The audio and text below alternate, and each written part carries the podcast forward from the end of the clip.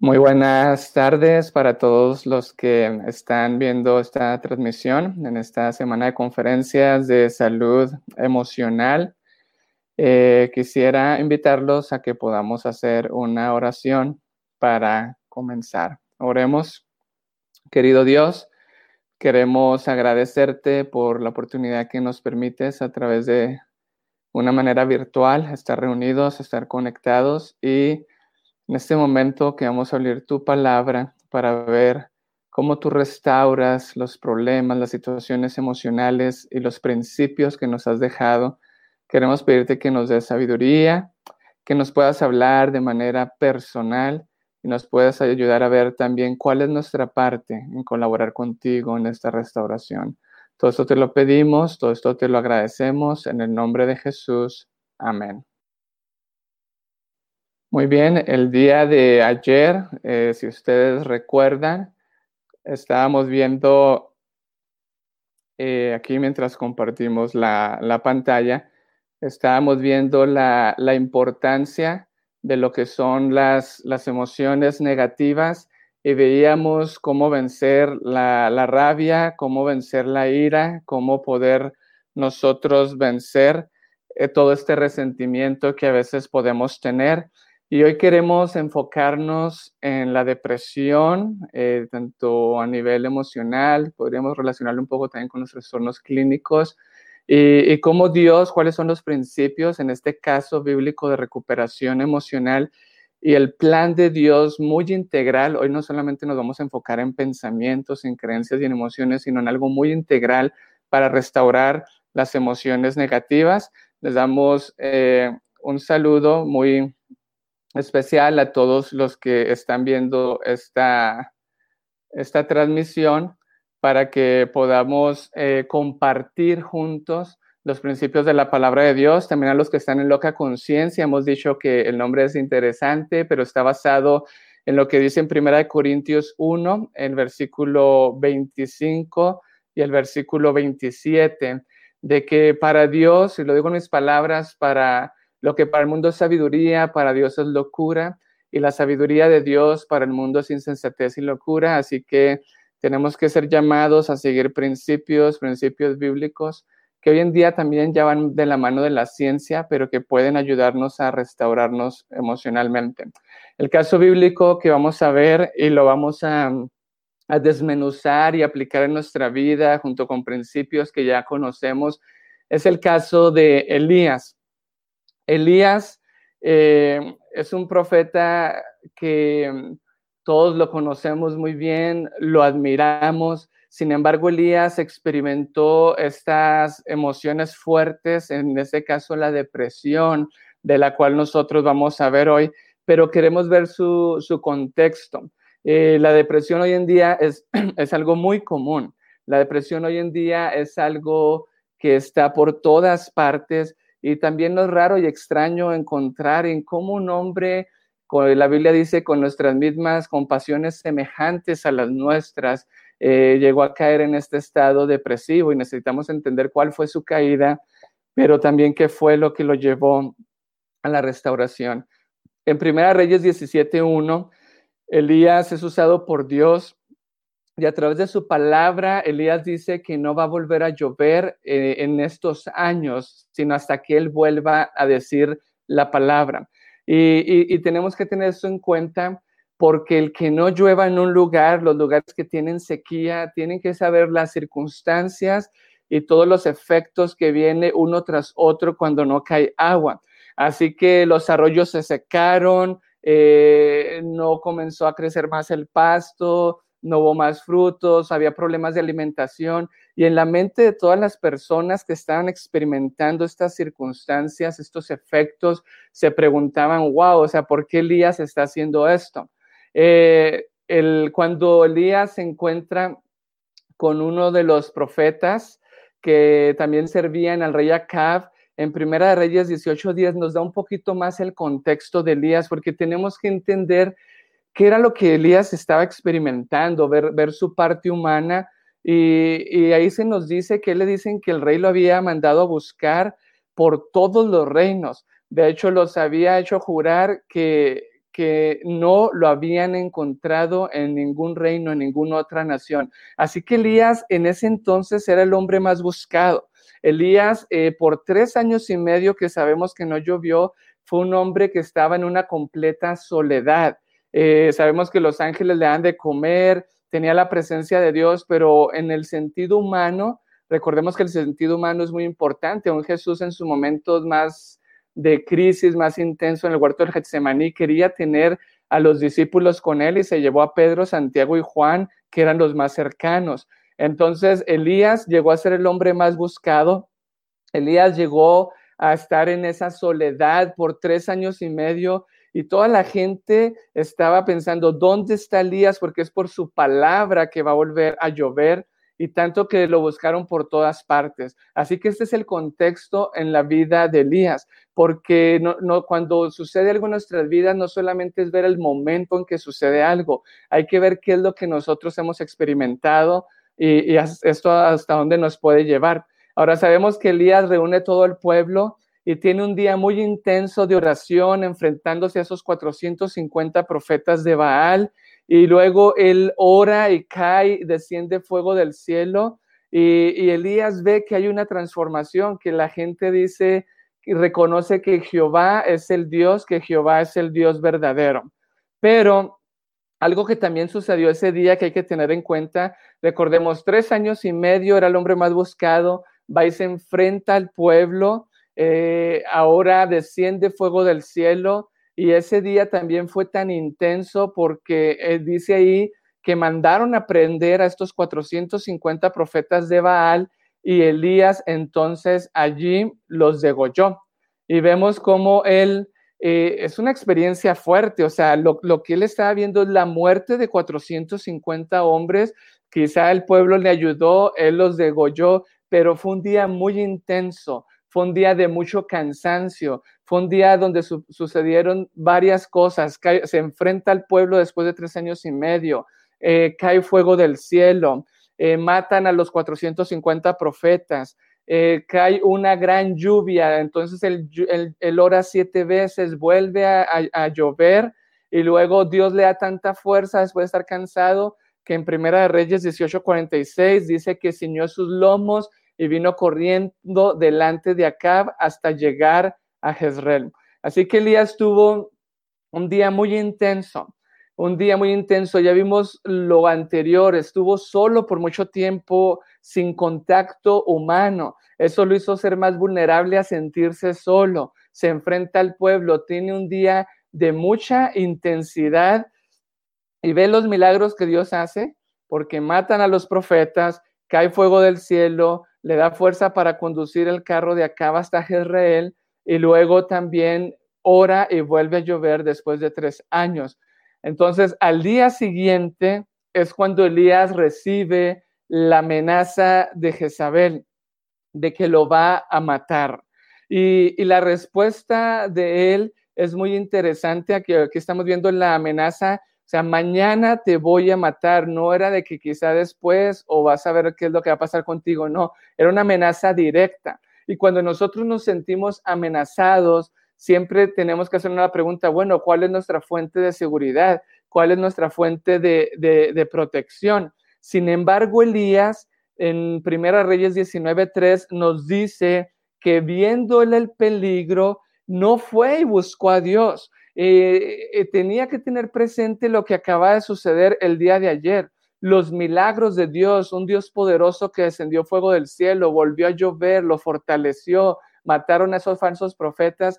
Sin embargo, ante el peligro, él se remitió a sí mismo. Él buscó la autoprotección, dice, se levantó y se fue para salvar su vida. Su vía de escape no fue hacia Dios, su vía de escape no fue eh, en buscar esa roca y seguridad que había visto el día de ayer, que era grande y poderoso, sino que salió corriendo para salvar su vida, ¿verdad? Vino a Berseba, dice en la Biblia, que es en Judá, y, y ahí dejó a su criado. Ahora, en esa situación de amenaza, ante la pérdida inminente de su vida, que era lo que él estaba viendo, entonces dice Primera de Reyes 19:4, y él se fue por el desierto un día de camino y vino y se sentó debajo de un enebro y deseándose morirse dijo, baste ya, oh Jehová, quítame la vida, pues no soy yo mejor que mis padres. Sí, este profeta amado, este profeta que tanto admiramos, que un día anterior acababa de ver el poder y la gloria de Dios en cómo él a través de la oración Dios podía obrar.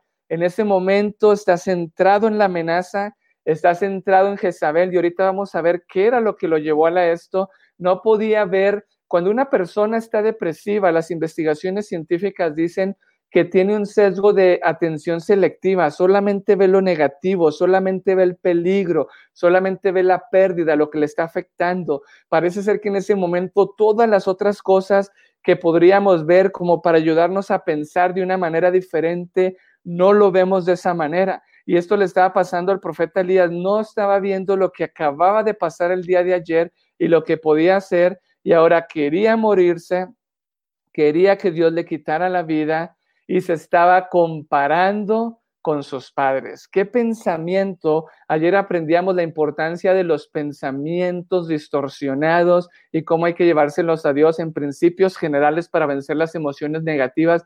Y aquí ya comenzamos a ver cuáles eran las creencias que tenía Elías, por lo cual lo llevaban a este estado de ánimo depresivo y que ahora ya no quería vivir, que estaba cayendo en una total desesperanza. Y aquí está ese pensamiento que luego vamos a ver más. Dice, no soy yo mejor que mis padres. O sea, como un hombre después de lo que sucedió el día de ayer y la fortaleza que tuvo y el poder de Dios manifestado, llega a la conclusión de que él no es mejor que sus padres. Se compara con los demás, se ve a sí mismo como inferior, se ve a sí mismo como impotente y deja de ver lo que Dios puede hacer y lo que Dios ha hecho a través de él. Así que aquí encontramos al profeta en esta depresión. El libro de Profetas y Reyes en la página 118 nos describe esta situación muy bien. Dice, pero una reacción como, como aquella con la que con frecuencia sigue a los momentos de mucha fe y de glorioso éxito oprimía a Elías temía que la reforma, miren los pensamientos que tenía, tenía miedo que la reforma iniciada en el Carmelo no durase y la depresión se apoderó de él. Y más adelante, después de hablar todo lo que Dios había hecho, dice que al ver esas amenazas de Jezabel, perdió su confianza en Dios. Se vio a sí mismo, se vio que no era mejor que sus padres, veía solamente la amenaza de Jezabel, veía solamente su muerte inminente y entonces cayó en una depresión, perdiendo su confianza en Dios. La pregunta es, ¿cómo Dios trató a su siervo?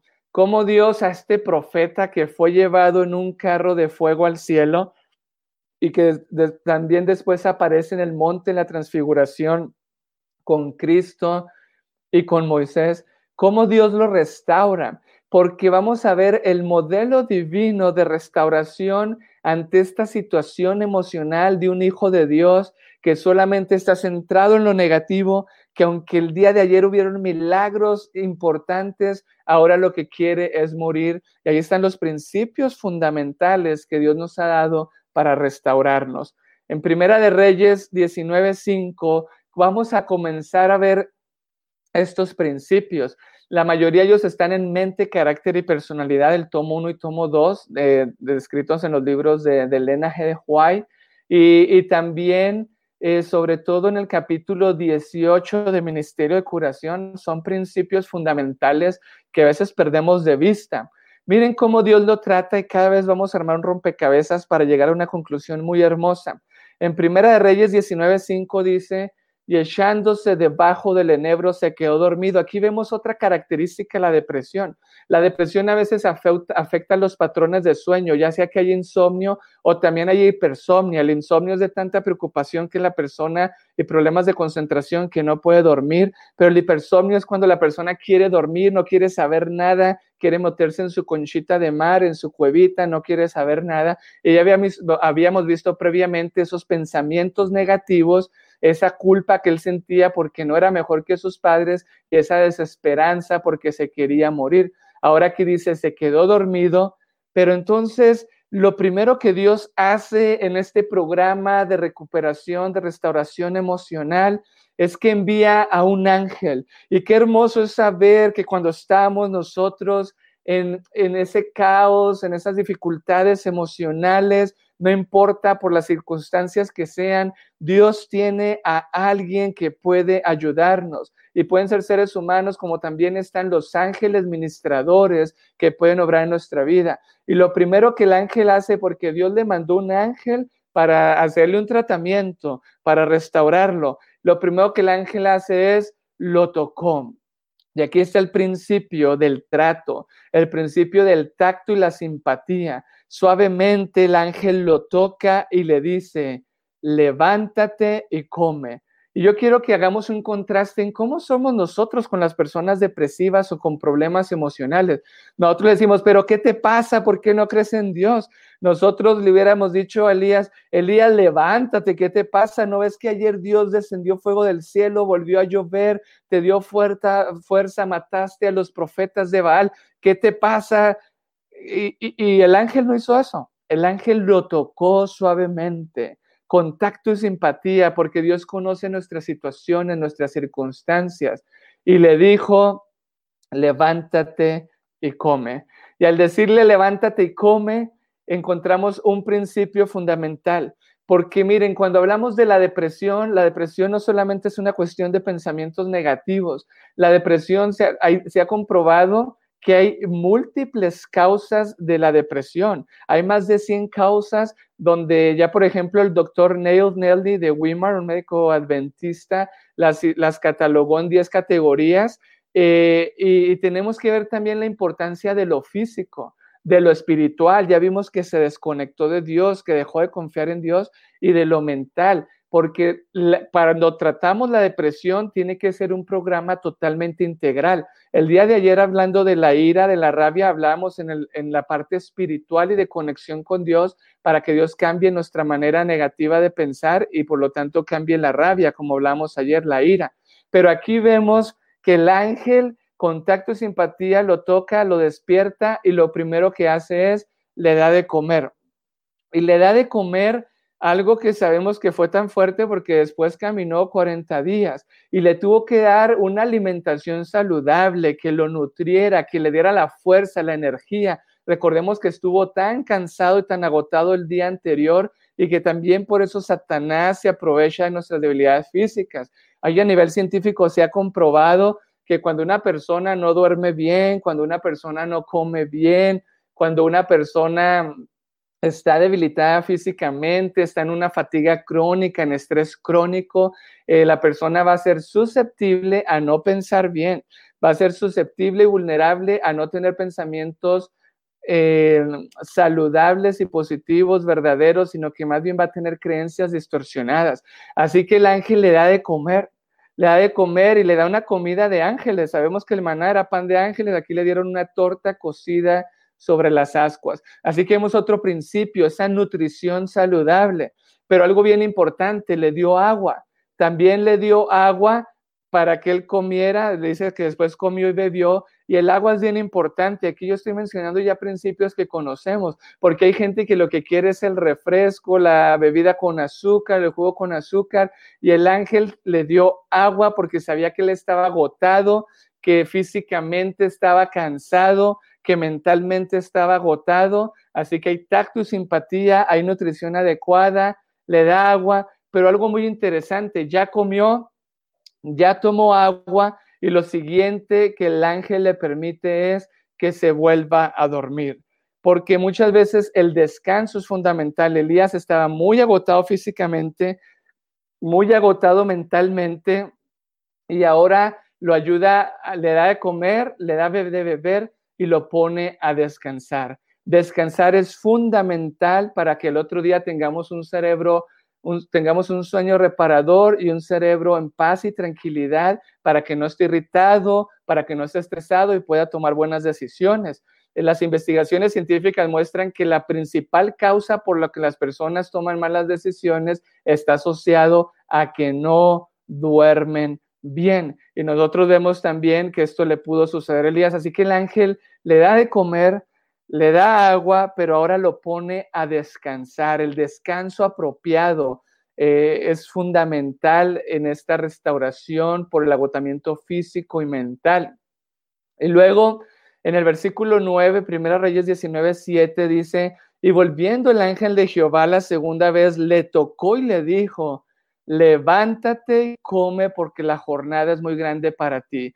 Nuevamente le da de comer la importancia de esa alimentación, de esa nutrición saludable, adecuada, y le dice, Elías, te tienes que activar físicamente, te espera algo muy grande. Ya Dios permitió que se restaurara algo físicamente, comió, bebió, se volvió a dormir, descansó, ahora come nuevamente y le ponen una activación física.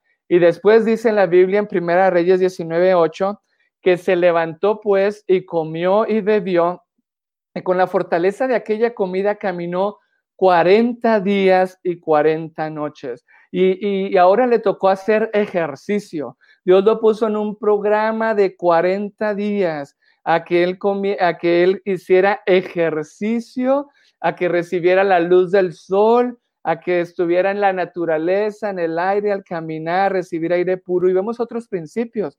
Estamos viendo ya la nutrición adecuada, el tomar agua, el descansar, ese tacto, esa simpatía. Pero ahora vemos la importancia de la activación física para poder restaurar a este profeta. Acuérdense que él tenía un problema, tenía una manera distorsionada de pensar, Dios, quítame la vida, yo no soy mejor que mis padres, quiero morir. Y estamos viendo cómo Dios lo va tratando y Dios primero lo va restableciendo físicamente, ahora lo pone a hacer ejercicio, a que reciba la luz del sol, que son fundamentales, y el aire puro y fresco. Y caminó hasta el monte de Dios, Oreb.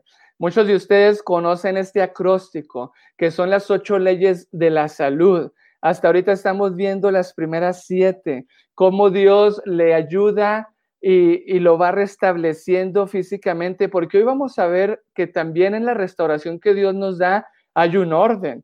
Dios, si se fijan, todavía no ha atacado su manera distorsionada de pensar lo que Dios está haciendo es restableciéndolo, restableciéndolo físicamente. Así que hay aire puro que es fundamental para tener ese oxígeno, el descanso, el ejercicio, la luz del sol, el agua, la nutrición adecuada. Y todo el ángel se lo va manejando lo que necesita. ¿Qué, qué tan importante la comida que le dio el ángel que pudo caminar 40 días? Y le da también esa, esa moderación que es la temperancia. Pero aquí vamos a ver algo, faltaba algo Elías había perdido su confianza en Dios, se había puesto a él en el centro, a Jezabel en el centro y dijo que mejor era morir y que antes de que Jezabel lo matara, Dios le quitara la vida. Así que vamos a ver más dónde está el problema de Elías, porque ya vimos que Dios lo está restaurando físicamente, pero toda falta hacer ese cambio mental y espiritual. En Profetas y Reyes, la página 118 se nos sigue diciendo, Elías había esperado mucho del milagro cumplido en el Carmelo. Fíjense las expectativas, porque es ahí donde a veces viene la depresión. Cuando yo espero ser el mejor y no lo soy. Cuando yo espero que alguien siempre me ama y me falla. Cuando yo espero que los demás siempre me hagan el centro de atención y no lo hagan. Las expectativas que nosotros nos hacemos de las cosas muchas veces cuando no se cumplen, destruyen nuestra vida, nos mueven del tapete de la base y entonces viene esa reacción emocional fuerte como la depresión. Dice, había esperado que después de esa manifestación del poder de Dios, Jezabel ya no influiría en el espíritu de Acab y que se produciría prestamente una reforma en todo Israel. Si vemos las expectativas de Elías, eran unas y las de Dios eran otras. Dios quería restaurar al pueblo, que saliera la apostasía, pero Elías creía que había una sola manera. Elías creía que tenía que darse en que Jezabel ya no tuviera influencia sobre Acab. Y cuando vio que Jezabel decretó la amenaza, entonces se dio cuenta que lo que él esperaba no se había cumplido. Así que ya vimos cómo Dios lo restaura físicamente, cómo lo, lo ayuda a recuperarse de ese agotamiento físico y mental, pero todavía Elías tiene un problema y ahorita vamos a ver por qué lo menciono. Ahora vamos a ver cómo Dios le trata esas creencias, ese estado de ánimo depresivo, ya a nivel físico se estaba manejando porque ya había hecho ejercicio, ya caminaba, estaba bien, pero tristemente él llegó a una cueva. En Primera Reyes 19:9 dice, y se metió en una cueva donde pasó la noche y aquí vino a él palabra de Jehová, el cual le dijo, ¿qué haces aquí, Elías? Fíjense bien lo que está sucediendo. 40 días ya han pasado, llega a, esta cueva, ¿por qué se esconde? ¿Por qué se tiene que meter en la cueva? Y Dios espera 40 días para decirle, ¿qué haces aquí, Elías?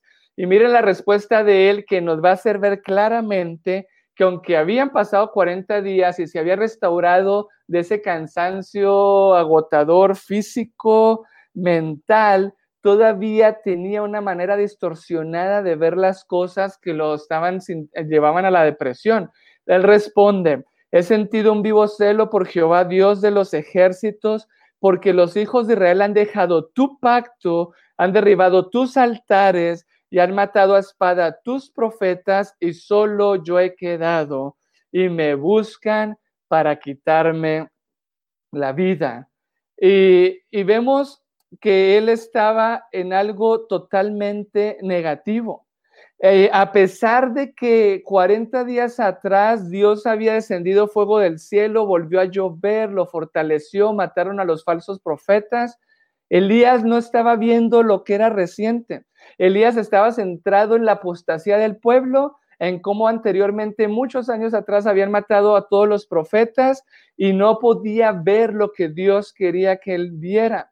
Y, entonces Dios se manifiesta y le hace ver que Él no está en el viento, ni en el terremoto, ni en el fuego, sino en esa voz suave y delicada. Pero aún así, en el versículo 13, Primera Reyes 19, 13, eh, Elías se da cuenta de la voz de Dios y Dios nuevamente le vuelve a hacer la pregunta, ¿qué haces aquí, Elías? Ahora sí lo cuestionan esas creencias negativas, en esos pensamientos negativos. Y la respuesta de Elías vuelve a ser la misma. Vuelve a decir, han dejado tu pacto, han derribado tus altares, han matado a tus profetas, solo he quedado y me buscan para quitarme la vida. Cinco pensamientos y creencias negativas y cosas, experiencias que él estaba enfocadas negativas, que por eso anteriormente lo habían llevado a la conclusión, para que estoy aquí, es mejor morir. Fíjense bien, hizo ejercicio, comía saludablemente, pero todavía no tenía esa restauración plena. Ahora, ¿cómo Dios va a manejar esa manera distorsionada de pensar? Porque vemos esos cinco puntos. Está centrado, han dejado tu pacto, aun cuando vio que todo el pueblo dijo, reconocemos que Jehová es el Dios verdadero. Elías no estaba viendo eso. Elías estaba en ese filtro negativo mental, viendo solo lo negativo y, lo que estaba viendo la apostasía anterior y no que se había esperanza, que el pueblo había dicho que reconocía a Dios como el Dios verdadero. Lo otro que estaba centrado también era en que habían derribado los altares. Estaba centrado en que el enemigo era más poderoso y no se está dando cuenta que él mismo, a través de él, Dios restauró el altar verdadero estaba centrado en que habían matado a todos los profetas, en el peligro, en la amenaza, pero no estaba viendo que Dios a través de él llevó a que lo mataran a los otros profetas falsos, a los 450 profetas de Baal. Por Elías estaba totalmente en lo negativo, dice, solo yo he quedado, no vio que un pueblo respondió y dice, me quieren quitar la vida. Así que cómo Dios va a seguir trabajando en él, en este programa de recuperación emocional, en ese tratamiento que Dios le está dando. Y veamos que entonces ahora sí Dios lo ve listo y le confronta esas creencias negativas que tiene con su verdad. Leámoslo ahí en el versículo 15 y 16 de Primera de Reyes 19. Y le dijo Jehová, ve, vuelve por tu camino por el desierto de Damasco y llegarás y ungirás a Asael por rey de Siria. Le dijo, vas a poner un rey en Siria Luego le dice, y a Jehú, hijo de Nimsi, ungirás por rey sobre Israel.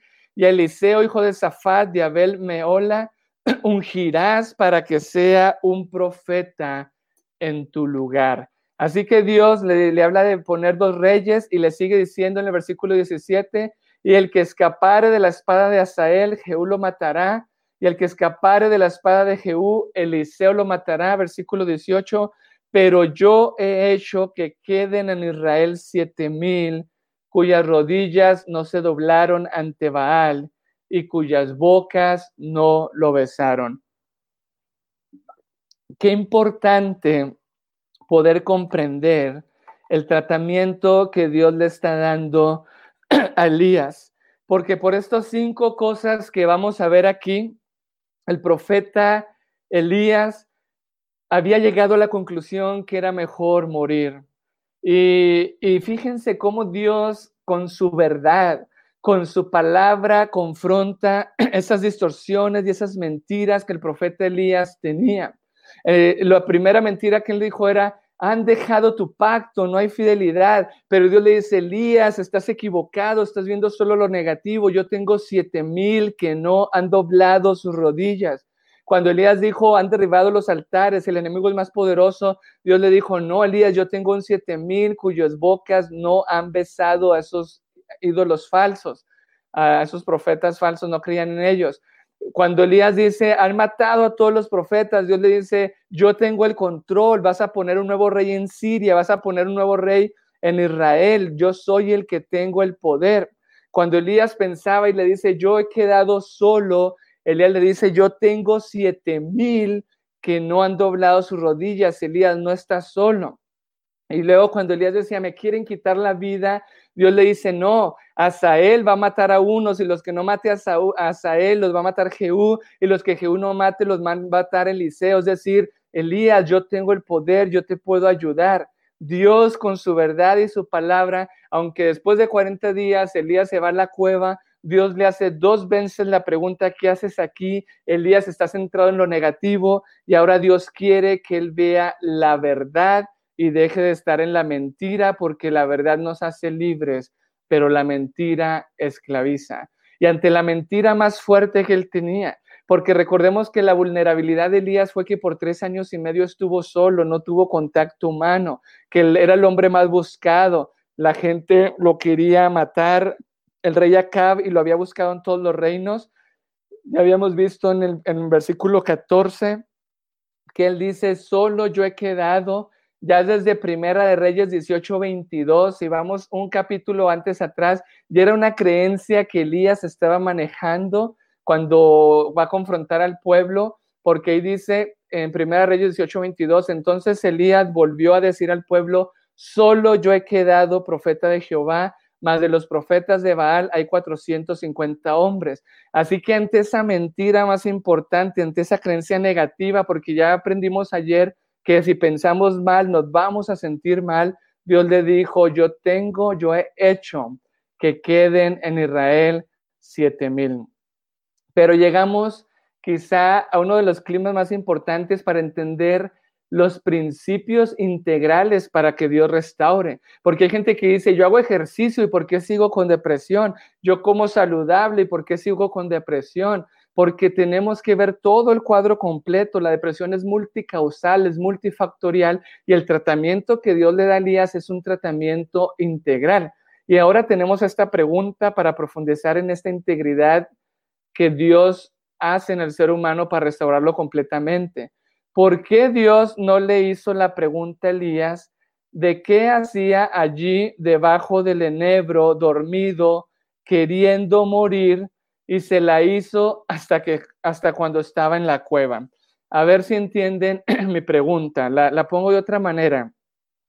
¿Por qué cuando el ángel despertó a Elías y le dijo, levántate y come, ¿por qué Dios no usó al ángel para decirle, Elías, ¿qué te pasa? ¿Qué haces aquí? ¿Por qué te quieres morir? ¿Por qué te comparas con los demás y dices que, que tú no eres mejor que los otros profetas, que tus padres? O sea, Elías, ¿qué te pasa? ¿Que no ves lo que Dios ha hecho? ¿Por qué Elías no fue confrontado inicialmente de esta manera y Dios tiene que esperar 40 días después de ponerlo en todo un programa de restauración física y ante el agotamiento físico y mental. Y ahora que Elías ya está más fuerte, Dios sí, después de 40 días, cuando se mete en la cueva, dos veces le pregunta, ¿qué haces aquí, Elías? Y aquí hay mucho de lo que nosotros podemos aprender. Y algo que nosotros podemos aprender es que a veces nosotros somos tan inmediatos. Hermano, hermana, ¿por qué no quiere vivir? ¿Qué le pasa? ¿Por qué dice que ya no hay esperanza? O sea, nosotros a veces confrontamos a las personas queriendo que hagan cambio inmediato en su manera de pensar cuando no vemos, no nos damos cuenta que quizá haya un agotamiento, que quizá han estado estresados por tanto tiempo, que quizá han experimentado traumas, abusos, dificultades, la pérdida de un ser querido, pero nosotros queremos que piensen inmediatamente igual que nosotros. Dios a Elías lo va tratando de una manera porque aquí hay un principio bíblico y fundamental. Dios primero, Dios trabaja en este orden, de lo físico a lo mental y de lo mental a lo espiritual, porque no puede haber cambios espirituales genuinos y verdaderos mientras tengamos una mente, un cerebro cansado y agotado y una manera distorsionada de pensar. Y esto es muy importante. Y no puede haber un cambio en el pensamiento y en esa manera distorsionada de pensar mientras nuestro cerebro no esté fuerte y mientras nuestra sangre esté contaminada y mientras físicamente estamos destruyendo el cuerpo de Dios, que es el, que es el templo del Espíritu Santo. A veces puede ser por circunstancias eh, por cosas como las circunstancias que experimentó Elías, pero a veces son nuestras propias decisiones y nuestro propio estilo de vida el que hace que nos agotemos físicamente, que estemos súper estresados y que por eso pensamos mal. Dios va de lo físico a lo mental y lo espiritual. Dios no va y lo confronta inmediatamente y le dice, Elías, piensa bien, confía nuevamente en mí, porque Dios sabía que las leyes que él puso en su cuerpo y en su mente cuando lo formó y estaba obrando en base a estas leyes. Por eso a veces nosotros creemos que y decimos, ¿por qué yo no crezco espiritualmente? ¿Por qué yo leo la Biblia y no entiendo nada? Me entra por aquí, me sale por allá, no hago cambios. Porque estamos viendo que es muy importante la manera integral en que Dios trata al ser humano. Dios primero restaura el cuerpo para que físicamente tengamos una sangre pura y un cerebro fortalecido, que es el cuerpo del Espíritu Santo. Y entonces nos puede ayudar a pensar bien para que con una voluntad inteligente podamos tener, tomar la decisión de conectarnos con Dios y confiar nuevamente en Él.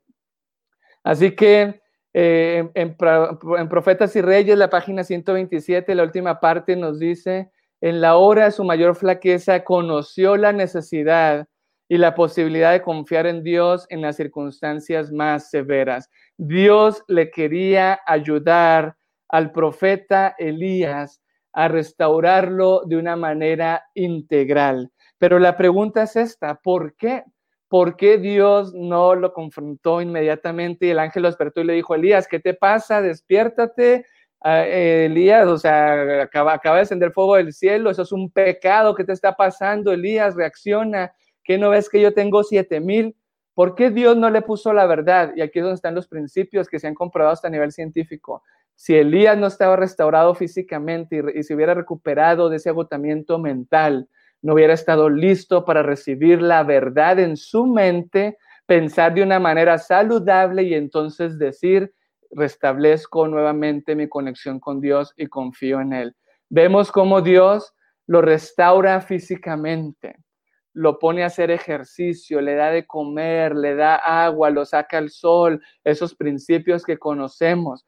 Y luego de eso le permite llegar a una restauración más emocional, porque se están atacando los síntomas. Ya con el ejercicio se siente bien, con la comida se sintió mejor, eh, con ese sueño, esos sueños que tuvo que el ángel le permitió, se sintió mucho mejor. Y ahora que está mejor, Dios sabe que tiene que trabajar todavía dos áreas, su parte mental y espiritual, porque en la parte mental, a, que ya, a pesar de que ya está bien físicamente y emocionalmente, pues no se siente tan mal, de todos modos tenía una manera distorsionada de pensar, porque cuando Dios le pregunta dos veces, ¿qué haces aquí, Elías? Nos estamos dando cuenta que Elías se centra en cinco cosas negativas que acabamos de ver eh, hace poquito. Así que ahora Dios lo confronta, le pone la verdad y entonces Elías vuelve a restablecer su conexión con Dios. Dios lo lleva a la restauración física, a esa restauración emocional, a la restauración mental y a la restauración espiritual. Qué importante es que nosotros podamos comprender esto, porque a veces creemos que con que solo leyendo la Biblia vamos a estar bien cuando quizá nuestra mente está tan agotada, estamos deshonrando el cuerpo de Dios, que es el templo del Espíritu Santo, eh, mente, carácter y personalidad dice que los nervios del cerebro son el único medio por el cual el cielo puede comunicarse con la tierra y que afecta nuestra vida más íntima. Así que necesitamos un cerebro activado, lóbulos frontales, donde está la conciencia, la toma de decisiones, la voluntad, la espiritualidad, para que podamos decidir. Dios lo lleva de lo físico a lo emocional, a lo mental y a lo espiritual. Ahora, eh, hay algo más que hay que ver aquí, porque a veces queremos ayudar a personas en estas condiciones, pero para mí hay una terapia aquí mucho más importante que a veces se nos ha olvidado como cristianos, como pueblo de Dios, y, en primer lugar vemos su recuperación emocional, lo acabamos de ver anteriormente, lo recupera físicamente, emocionalmente, pero todo tiene las mentiras, sabe que está listo, lo confronta, le pone la verdad y él entonces tiene esa restauración también espiritual. Pero no solamente Dios hizo eso, sino que hay algo bien importante que tenemos que tener en cuenta. El profeta Elías, su vulnerabilidad era estar solo y Dios conocía, o sea, qué hermoso cuando Dios nos conoce y Dios de ahí en adelante no dejó más solo al profeta Elías. Dios le puso una compañía. Dios le dijo que llamara al profeta Eliseo, que la Biblia dice que estuvo con él hasta que Dios eh, trasladó a, a Elías en un carruaje de fuego, lo llevó al cielo. Así que Dios no solamente actúa con ponerle la verdad con su palabra, no solamente lo restaura físicamente, emocionalmente, sino que Dios le da lo que en este momento vamos a llamarle la terapia del liceo, o sería la terapia relacional, la terapia de lo que yo tengo que hacer para ayudar a otro. Porque cuando alguien está depresivo es muy bonito decirle, tú vales, Dios te ama, tú eres importante, toma agua, pero se necesita algo más. Nosotros necesitamos ser esos eliseos para estar con las personas que tienen esa vulnerabilidad a la soledad. Dios le puso a Eliseo. Nosotros a veces le decimos a la persona haga ejercicio, pero hay personas que lo que necesitan es que seamos ese liceo para ayudarlos y acompañarlos a hacer ejercicio. A veces le decimos coma saludable y la gente ni siquiera sabe cocinar y no queremos tener la disposición ni el tiempo para ayudarlos a comer de una manera que se nutran adecuadamente. A veces le decimos, tú vales mucho, Dios te ama, pero nosotros no hacemos nada para demostrarle como instrumentos en las manos de Dios el valor que Dios le quiere dar a sus hijos. Así que a Elías le faltaba un principio, le faltaba algo muy importante que él tenía que restaurar ya vimos que lo había restaurado físicamente, emocionalmente, pero faltaba la parte mental y sobre todo la parte espiritual. Ver que Dios era su protector, ver que Dios era más poderoso que Jezabel, ver que no tenía que ver lo negativo, sino toda su historia pasada y lo que Dios podía hacer ahora en su presente y en su futuro. Así que esa esperanza Dios la maneja de dos maneras. Número uno, Dios le pone la verdad le dice, ante esas cinco mentiras, Dios le dice, yo soy poderoso, nombra dos reyes, vas a ver que el pueblo se va, eh, se va a restaurar, tengo siete mil que no han doblado sus rodillas, vamos a poner dos reyes y el que Jehú, él no mate, lo va a matar Jehú y el que no mate Jehú, lo va a matar Eliseo. Pero Dios no solamente le pone su verdad, sino que Dios le pone hechos concretos. Y el hecho más importante y más concreto para Elías de que él no estaba solo fue Eliseo. Nosotros muchas veces queremos ayudar, pero hemos perdido la parte ministerial. Hemos perdido la parte porque hoy en día si en la iglesia un amigo está depresivo, si acaso oramos por ellos y les queremos dar dinero para que vaya al psicólogo, al psiquiatra o que compre medicamentos. Pero ¿dónde están esos eliseos y dónde están esos actos concretos donde yo le muestro a la persona que vale? Donde yo le muestro a la persona que no está sola, donde yo con hechos, no solamente con palabras, donde yo le muestro a la persona que hay esperanza, que puede ser perdonado, donde yo le ayudo a ver a la persona que vea que hay cosas buenas en la vida, que el bien existe. Así que Dios lo maneja con su verdad, lo maneja con este programa que estamos viendo de recuperación emocional y Dios le pone hechos concretos. Ahora es tan hermoso ver cómo Dios entiende las circunstancias. En Profetas y Reyes, la página 170, hay una declaración muy hermosa porque cuando los hijos de Dios a veces le decimos, ya no quiero vivir, este mundo es horrible, ya no quiero estar aquí, ¿cómo Dios reacciona? Miren lo que dice. En el desierto, en la soledad y en el desaliento, Elías había dicho que estaba cansado de la vida y había rogado que se le dejase morir. Pero en su misericordia, miren lo que hace Dios, el Señor no había hecho caso de sus palabras. Dios conocía las circunstancias de Elías. Yo me imagino y pienso a Dios viéndolo. Elías está cansado, Elías está agotado, ha estado tres años y medio solo. Elías quería que Jezabel cambiara y pues ahora Jezabel todavía tiene el poder sobre Acab y le ha dicho que lo mata. Dios entendía las circunstancias de su siervo y en base a sus circunstancias actuó en esa restauración gradual física, emocional, mental y espiritual, porque Dios sabía que Elías tenía un propósito que cumplir para después llevárselo al cielo.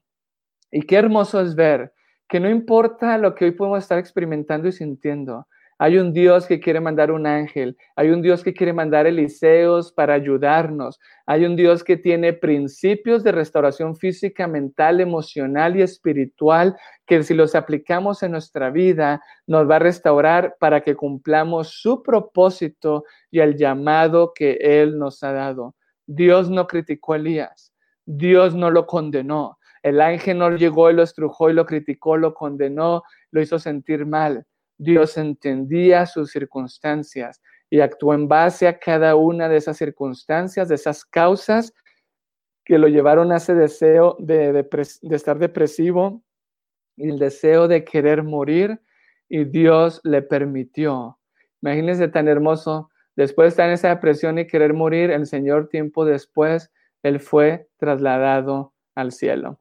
Así que nosotros tenemos que ver cuáles son esos principios que Dios tiene en nuestra vida para que de esa manera, hoy estábamos viendo este caso bíblico de recuperación de la depresión, pero aprendimos el programa integral de recuperación que Dios tiene para sus hijos de una manera que nos restaure integralmente. A veces decimos, Dios, yo confío en ti pero seguimos con todas esas creencias negativas que no nos permiten ver la verdadera imagen de Dios como le sucedió a Elías. A veces decimos, no, yo pienso bien, pero no creemos que nuestro cuerpo, no creemos que nuestro cuerpo y nuestras emociones tienen que ver nada con lo espiritual. Nuestro cuerpo es templo del Espíritu Santo. Elías estaba cansado y agotado y el Señor trajo una restauración muy importante allí en su vida. Así que es mi deseo, es mi oración que nosotros podamos ver que Dios nos hizo de una manera íntegra, que lo físico afecta lo mental y lo espiritual, que lo mental afecta la parte espiritual y la física, y también la parte espiritual, vamos a aprender esta semana, afecta nuestro estado físico y nuestro estado mental. Así que tenemos que tener programas integrales de restauración, en los que podamos aprender estos principios y ponerlos en práctica para que veamos la restauración que Dios nos quiere dar a cada uno de nosotros. Quizá hoy por la pandemia por lo que estamos viviendo. Mucha gente está solo en lo negativo, por eso la depresión se está incrementando en estos tiempos, porque solo están viendo lo negativo, están viendo el coronavirus, están viendo los que se mueren, están viendo lo que les van a quitar, están viendo cómo sus valores, su dinero, su casa, su economía puede caer. Y si nos centramos en lo negativo, vamos a caer en emociones negativas o hasta caer en trastornos clínicos de ansiedad y de depresión. Necesitamos hoy estar centrados en la palabra de Dios, que es la que nos da la verdad, en lo que Dios ha hecho en nuestro pasado para mostrarnos la verdad y ser la ayuda mutua de unos con los otros en ese compañerismo para que con hechos podamos ayudarle a los demás a quitar las mentiras que tienen de que están solos, de que no valen, de que no hay esperanza. Así que ese es el llamado, compartamos esto. Eh, muchos dicen, ¿y cómo hago eso? Hay muchos centros de vida sana, hay muchos lugares que le pueden ayudar a compartir esos principios, están los programas de Quiero Vivir Sano y está ahí ya dentro de, la política, de la perspectiva dentro de la iglesia adventista, para que podamos también llevar salud a las almas que necesitan esta sanidad integral. Así que si tienen preguntas, acérquense a sus amigos adventistas que les van a poder ayudar también a, a implementar este programa integral en sus vidas. Que Dios los bendiga.